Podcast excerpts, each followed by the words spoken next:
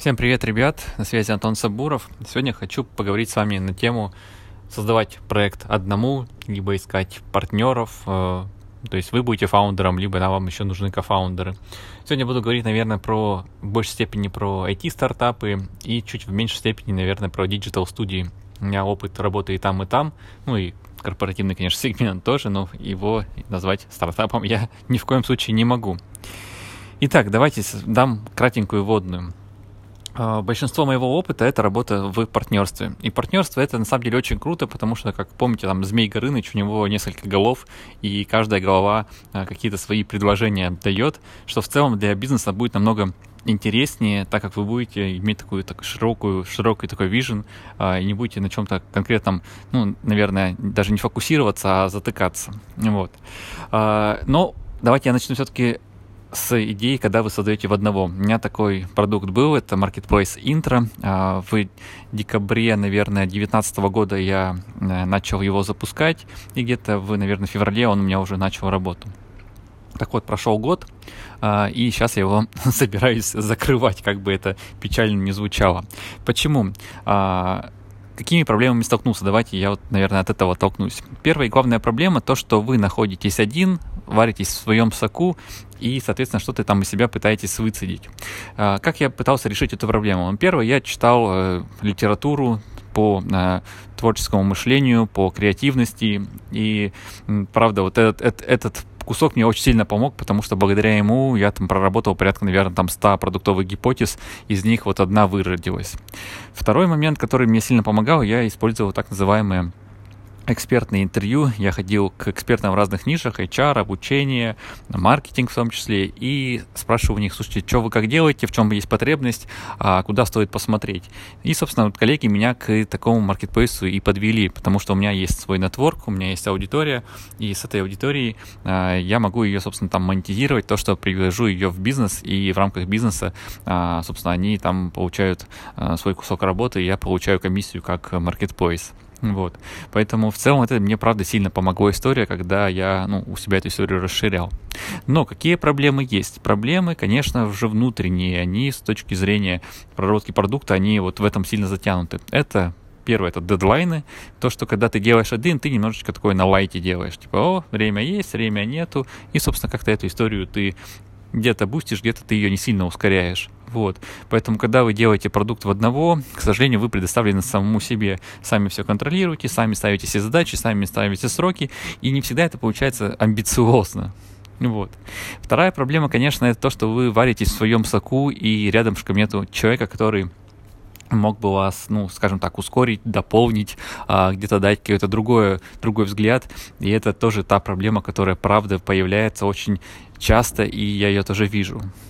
Но неоспоримый плюс работы в одного это, конечно, то, что вы держатель идеи, и э, как у вас это видение есть, так вы его, собственно, и делаете. Это, наверное, самое главное большое достижение того, что, ну, грубо говоря, там дойдете до фандрайзинга, дойдете до денег, и большинство денег получите вы сами.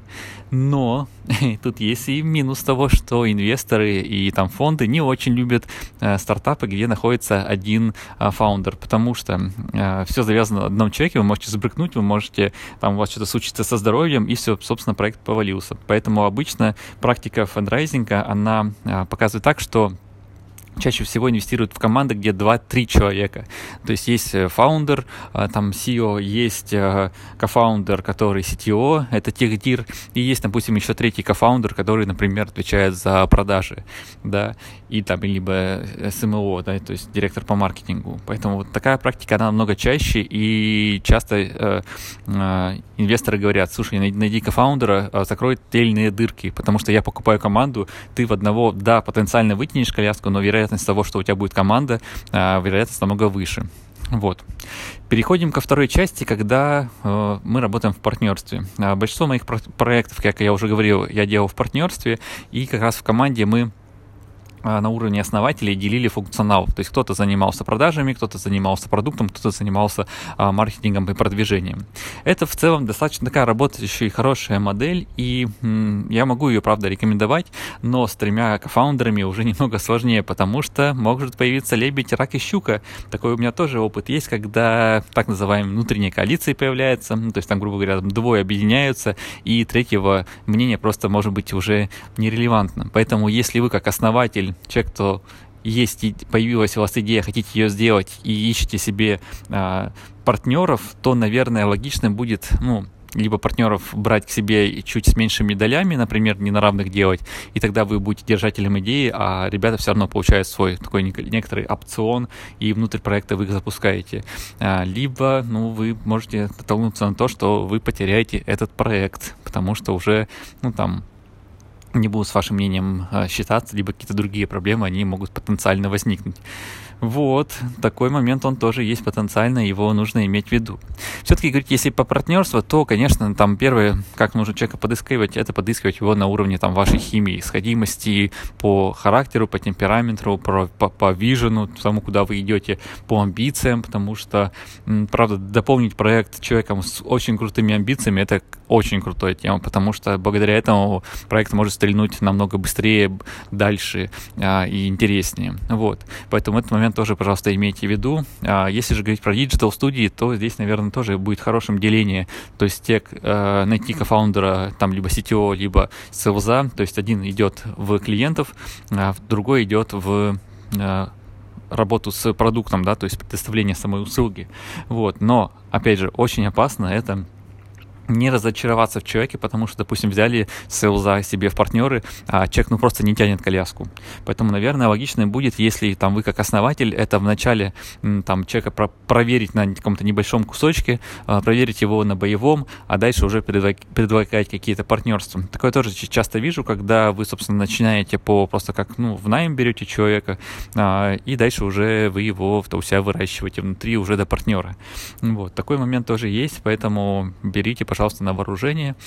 И, наверное, там резюмирую, я все-таки, наверное, за партнерство, потому что в рамках партнерств появляются реально крутые, интересные, большие проекты. А в рамках такой, а, когда вы самостоятельно тянете проект, все может, ну, либо угаснуть, либо у вас потеряться желание, интерес к этому продукту.